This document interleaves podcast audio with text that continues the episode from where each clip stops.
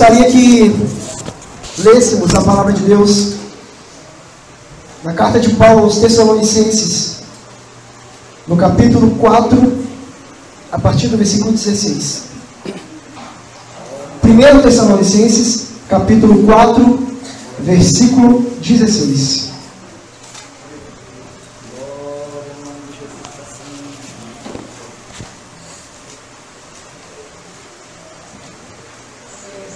Primeiro Tessalonicenses, capítulo 4, versículo 16.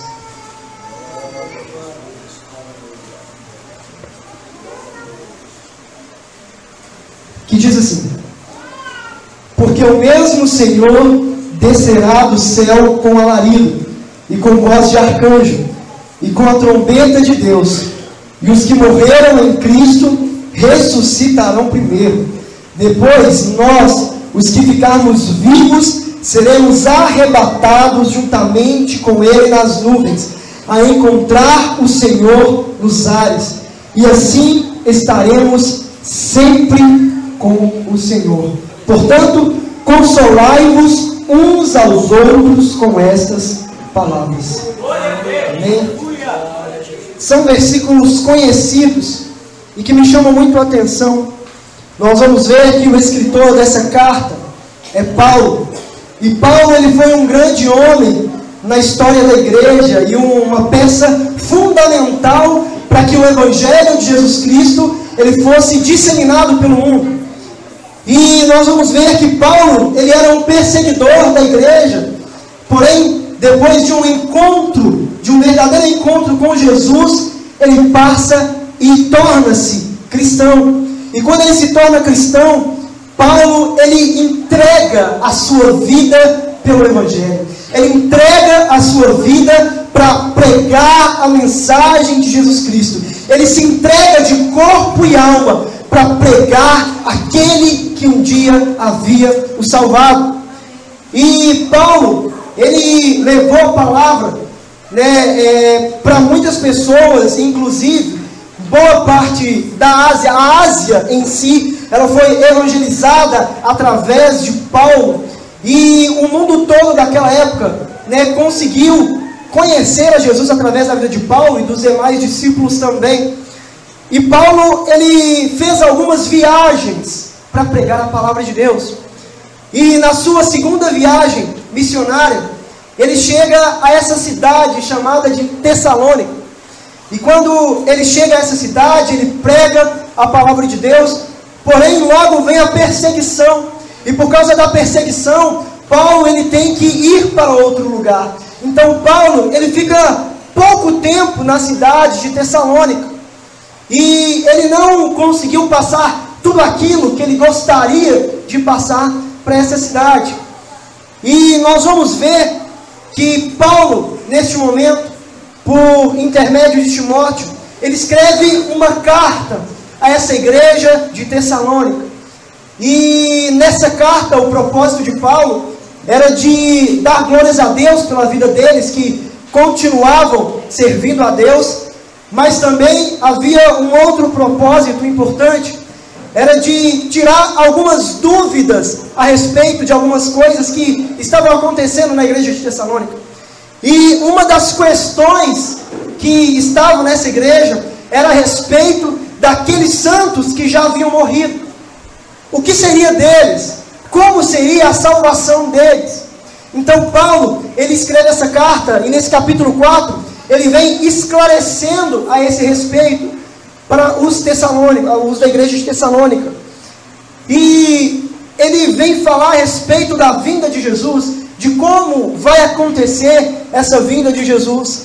E eu fico maravilhado quando eu começo a ler esses versículos. O versículo 16 que nós lemos vai dizer que porque o mesmo Senhor descerá do céu com alarido e com voz de arcanjo e com a trombeta de Deus. E falando a respeito da volta de Cristo, nós vamos ver que essa volta de Cristo, ela não é algo simplesmente que Paulo disse, ela não é algo que simplesmente os apóstolos pregaram, mas ela é uma promessa do próprio Jesus para as nossas vidas. Nós vamos ver em João, no capítulo 14, a partir do primeiro versículo, Jesus dizendo para que é, não, nós não tivéssemos medo em nosso coração, porque ele iria para o Pai, iria preparar lugar para nós, e se ele iria, ele voltaria para nos buscar. Aleluia. É uma promessa que o próprio Jesus fez para a sua igreja, para aqueles que crescem nele. Nós precisamos entender que nós, como servos do Senhor, temos essa promessa nas nossas vidas, e nós estamos aqui crendo nessa promessa, e essa promessa jamais pode morrer nos nossos corações, porque Ele é fiel para cumprir a palavra dele. Ele vai cumprir e Ele vai vir nos buscar. Ele virá. E essa promessa também é confirmada em Atos, no capítulo 1, versículo 11. Quando Jesus, após ter ressuscitado, ele ainda fica alguns dias com os discípulos na terra, ensinando algumas coisas a ele ainda. E nós vamos ver que num determinado dia, Jesus, ele vai para o Pai. E quando Jesus vai para o Pai, ele entra, vai sumindo no meio das nuvens e de repente aparecem dois anjos. E esses dois anjos falam com aqueles discípulos que estavam ali que esse mesmo Senhor que eles viram subindo aos céus, da mesma forma ele haveria de vir. Esse mesmo Jesus que ascendeu aos céus, ele voltaria, confirmando a promessa que Jesus nos fez. Mas Paulo, ele era alguém que vivia essa promessa. Paulo, ele era alguém que acreditava nessa promessa. E quando ele fala a respeito com os cristãos de Tessalônica, eu fico maravilhado quando ele, no versículo 17, ele diz: Depois nós, os que ficarmos vivos, seremos arrebatados juntamente com ele nas nuvens. E o que eu consigo identificar nessa frase de Paulo, e que eu acho muito interessante, é que Paulo, ele não considera a vinda de Jesus como algo muito além do futuro. Ele não considera a vinda de Jesus como algo que vai acontecer há 10 ou há 20 ou há 100 anos, mas ele considerava a vinda de Jesus como algo que aconteceria ainda no presente. O fato de ele usar, pois nós que ficarmos vivos seremos arrebatados, é o fato de ele acreditar que nos dias dele Jesus poderia voltar, e ele tinha essa convicção, e é uma convicção que tem que estar em nossos corações. Muitas das vezes nós pensamos, ah, mas Jesus vai voltar daqui a 100 anos, é, já tem dois mil anos aproximadamente que ele prometeu e até hoje não voltou.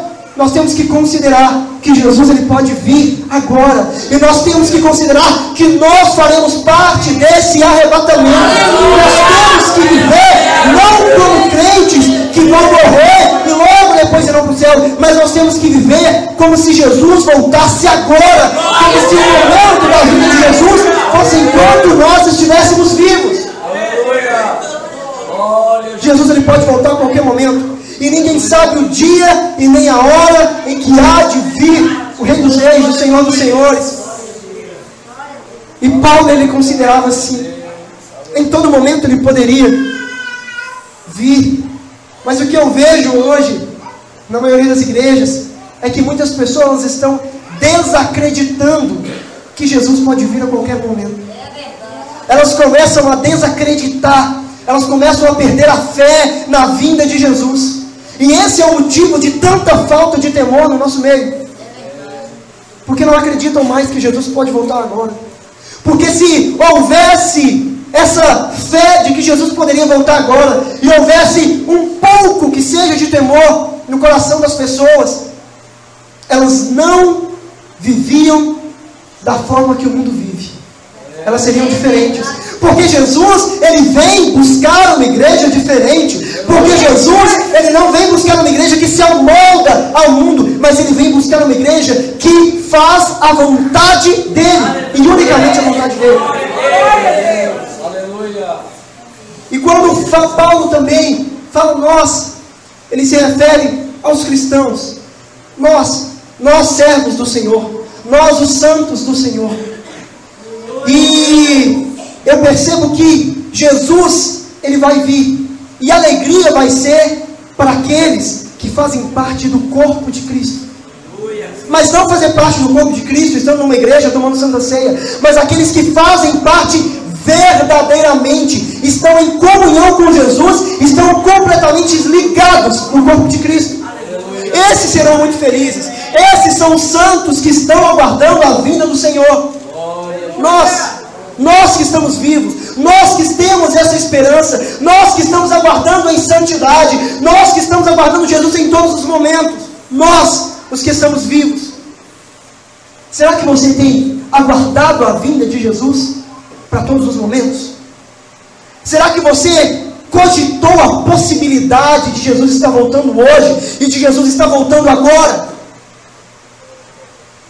Qual é o seu sentimento? Você pensa simplesmente que Jesus vai voltar? Eu sei que Jesus vai voltar, mas não vai ser agora. Tem muita coisa para acontecer.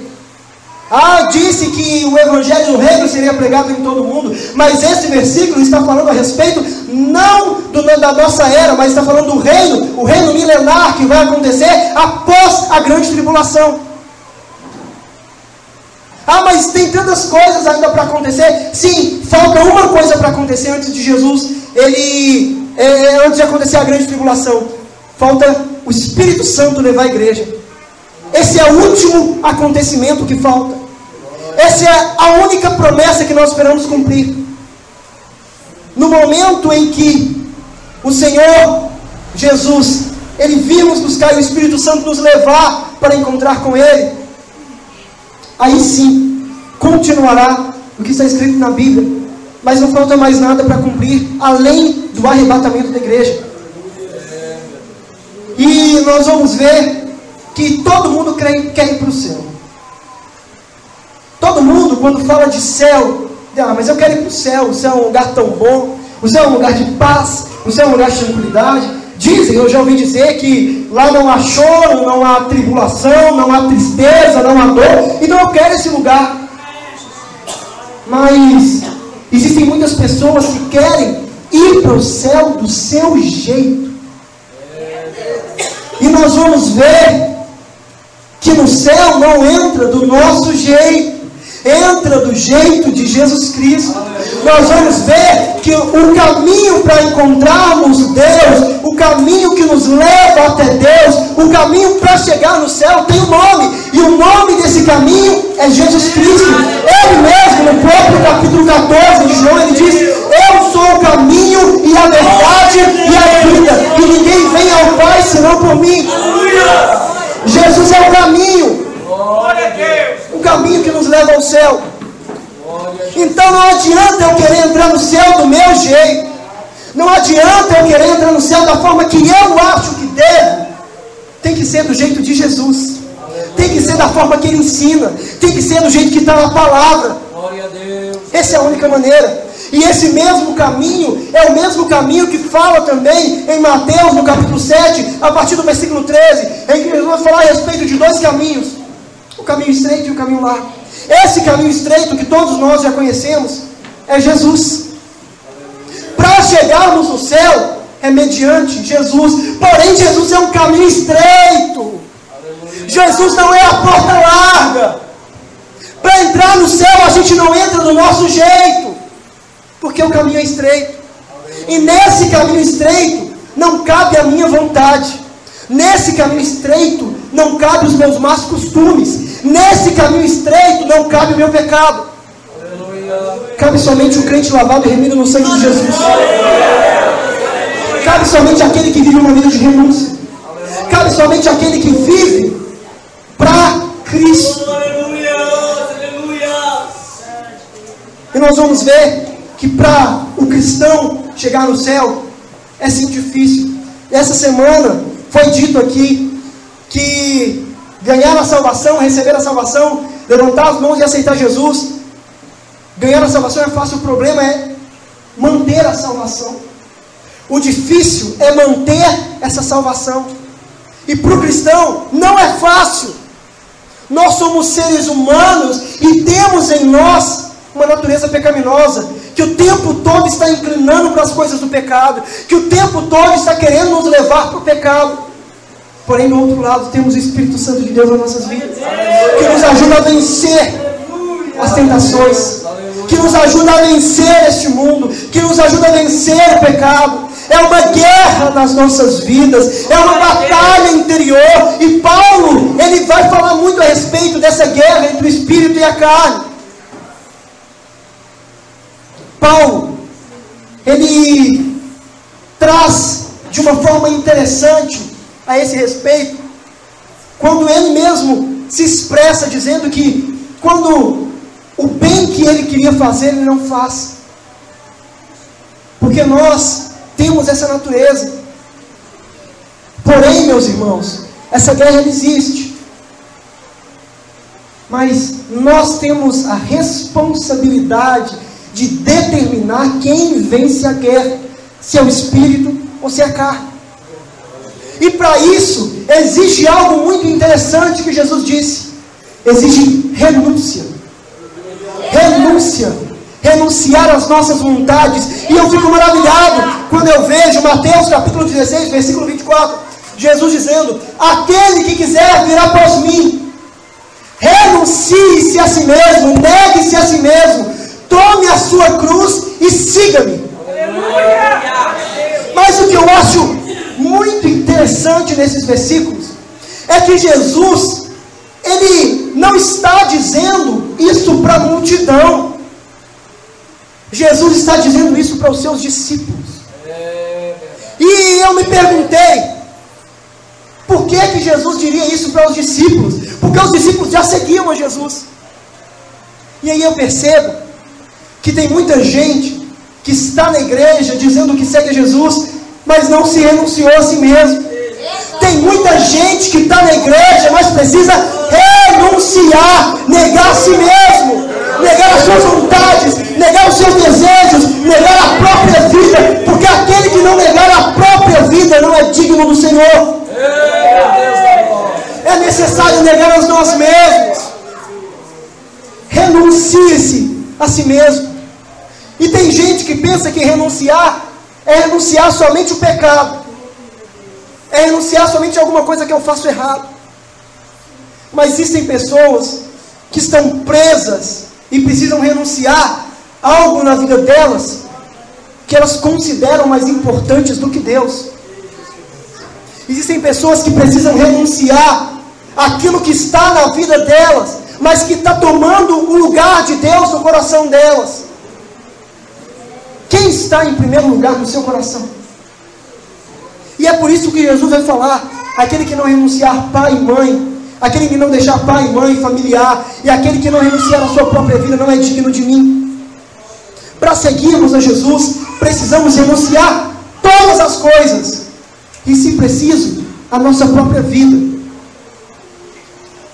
para que nós possamos seguir Ele, renunciar às nossas vontades, Renunciar o pecado, sim, mas renunciar tudo aquilo que nos afasta de Deus, renunciar tudo aquilo que ocupa o lugar de Deus na nossa vida. Renúncia. E depois de renunciar, nós devemos carregar a nossa cruz. E quando diz carregar a nossa cruz, está falando a respeito do sofrimento do sofrimento que nós devemos carregar todos os dias, sofrendo, carregando a nossa cruz, lutando contra o pecado, lutando contra o mundo. É sofredor, sim, mas vai valer a pena sofrer. A cruz é o sofrimento, mas como foi cantado nessa manhã, até morrer eu vou proclamar, porque eu amo essa cruz, eu amo essa mensagem, e eu levarei a minha cruz até por uma coroa total. Essa cruz que você pegou quando você aceitou a Jesus Cristo, esse sofrimento que há na sua vida para combater o pecado que é tão difícil. Você tem que carregar ele até o fim. Você tem que ir até o fim para que você possa conseguir a coroa. Jesus disse numa, no, no, em Apocalipse 2, versículo 10, o finalzinho do versículo vai dizer: ser fiel até a morte e dar-te-ei a coroa da vida. É necessário carregarmos a nossa cruz, e é difícil carregar a cruz, Mas quando nós carregamos a nossa cruz até o final, nós obtemos vitória e nós vamos, nós vamos obter a coroa da vida. Então, meu irmão, não deixe a sua cruz por nada nesse mundo. Não deixe a sua cruz por nada nesse mundo. Eu lembro, alguns meses atrás, quando o irmão João Paulo estava trazendo uma palavra, ele falou a respeito de cruz e falou que nós não podemos diminuir a nossa cruz. Muitas das vezes, nós queremos diminuir o nosso sofrimento, queremos diminuir aquilo que nos foi imposto. Mas quando chegarmos lá na frente, não será suficiente. Se nós tentarmos diminuir a nossa cruz, nós vamos chegar lá na frente e não vamos conseguir passar por um outro lado. A nossa cruz foi nos dada por Jesus. E Jesus não nos deu, Ele não nos deu um sofrimento maior daquilo que nós podemos suportar. Se Jesus colocou algo na sua vida, e se Jesus permitiu algo na sua vida, é porque você vai vencer pelo poder que Ele te dá, pela capacitação que Ele te dá. E nós vamos ver que após pegar a nossa cruz é necessário seguir a Jesus. Seguir a Jesus. Seguir a Jesus implica em seguir os passos de Jesus. Seguir a Jesus implica em fazer aquilo que Jesus faria no nosso lugar. Seguir a Jesus implica em ser cristão de verdade. E a, o significado da palavra cristão é cópia de Cristo. Seguir a Jesus significa fazer aquilo que Jesus faria. Seguir a Jesus significa andar nos caminhos que Jesus andaria. Seguir a Jesus significa viver da forma que Jesus nos ensina a viver e da forma que Ele nos provou vivendo aqui nessa terra. Para chegar no céu, não é do nosso jeito. Existem parâmetros. E a Bíblia é muito clara a esse respeito. É da forma de Jesus é seguindo os passos de Jesus, é andando conforme Jesus ordena e a palavra de Deus nos instrui. Somente dessa forma nós vamos alcançar os céus. Mas, continuando a respeito do que Paulo estava falando aqui, no versículo 18, Paulo ele também diz algo muito interessante, que é, portanto, consolai-vos uns aos outros com essas palavras. Meus irmãos, quando nós falamos de vinda de Jesus, quando nós falamos que Cristo está prestes a vir, isso para nós é palavra de consolo.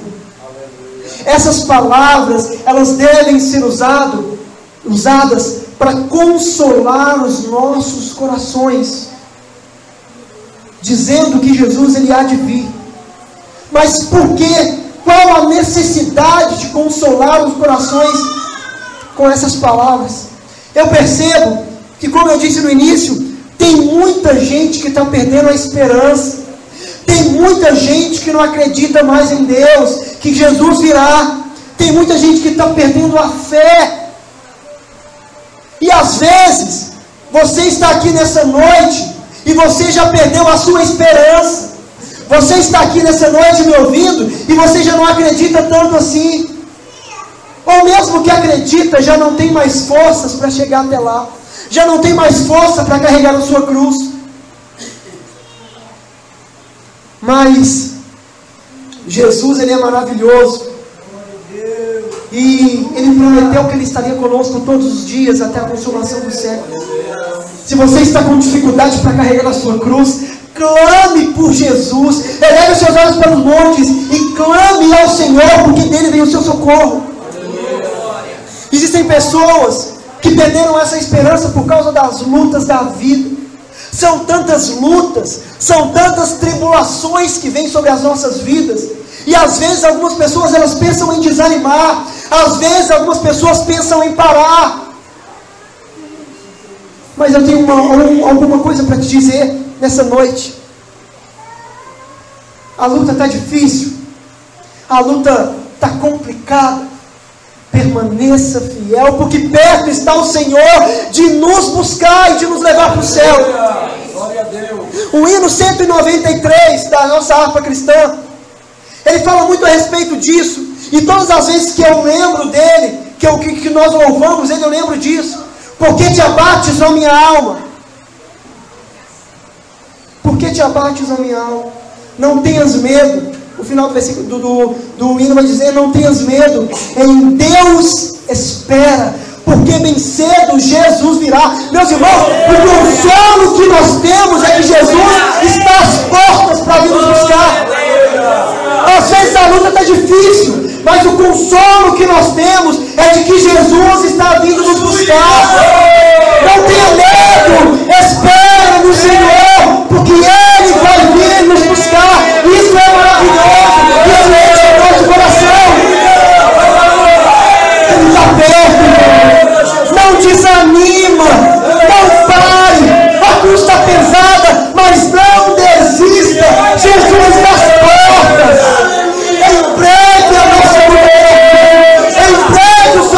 vai acabar. O Senhor está perto para nos ajudar. Glória a Deus, aleluia. Não vale a pena desistir agora. Não vale a pena ter caminhado até aqui e por causa das lutas da vida querer parar. Não vale a pena. Não pense em desanimar. Não deixe o desânimo tomar conta de você. Lembre-se que Jesus está vindo. Lembre-se de que Jesus em breve te levará para o céu. E toda luta terá fim. Não haverá mais choro. Não haverá mais tristeza. Não haverá mais dor. Eu gosto muito de Paulo. Quando ele vai nos dizer em Romanos, no capítulo 8, no finalzinho do capítulo 8, ele vai nos dizer que quem poderá nos separar do amor de Cristo? Pode nos separar do amor de Deus? Será que a luta é muito maior do que esse amor e é capaz de nos separar do amor de Deus?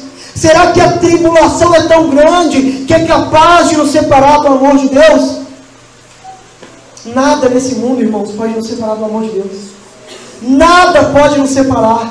Então, a luta pode estar difícil, mas permaneça fiel ao Senhor. Aleluia. Permaneça esperando no Senhor. E como diz Isaías, os que esperam no Senhor, eles terão as suas forças renovadas, como a águia. Os jovens se cansarão, mas os que esperam no Senhor renovarão as suas forças. Nós teremos as nossas forças renovadas. E é isso que acontece com nossas vidas no dia a dia. Às vezes nós estamos cabisbaixos, às vezes nós estamos tristes, e nós vamos para um culto. Deus fala aos nossos corações e renova as nossas forças.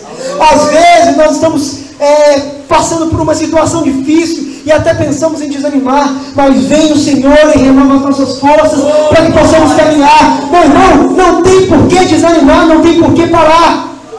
Nada pode impedir você de entrar no céu, somente você mesmo. Nada pode te separar do amor de Cristo. Nada. Então não desista. Creia no Senhor. E tenha essa esperança de que Jesus ele vai vir nos buscar. Creia na promessa que Jesus te fez. Às vezes você está aqui nessa noite e já não crê tanto assim. Nessa noite eu te convido a voltar a crer nessa promessa de Jesus, porque Ele vai cumprir essa promessa nas nossas vidas. Ele vai nos buscar. Então não para pelo caminho, irmão. Creia, tenha essa esperança. E João, ele diz algo muito importante também, na primeira carta de João, no capítulo 3, versículo 3, ele diz: E qualquer que nele tenha essa esperança, purifica-se a si mesmo, como também ele é puro. E quando eu lembro, e quando eu leio esse versículo, eu lembro que nós devemos viver uma vida que agrada à vontade de Deus e devemos ter a esperança de que Jesus ele vai, vai vir nos buscar. Mas quem tem essa esperança, ele purifica-se a si mesmo.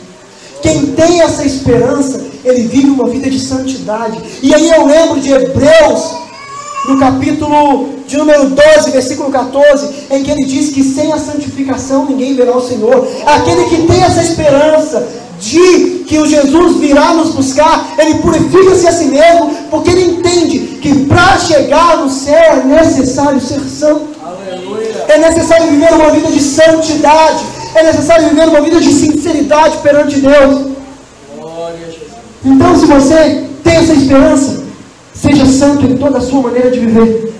Se você tem essa esperança, viva uma vida de santidade e não se corrompa, não abra mão da sua santidade.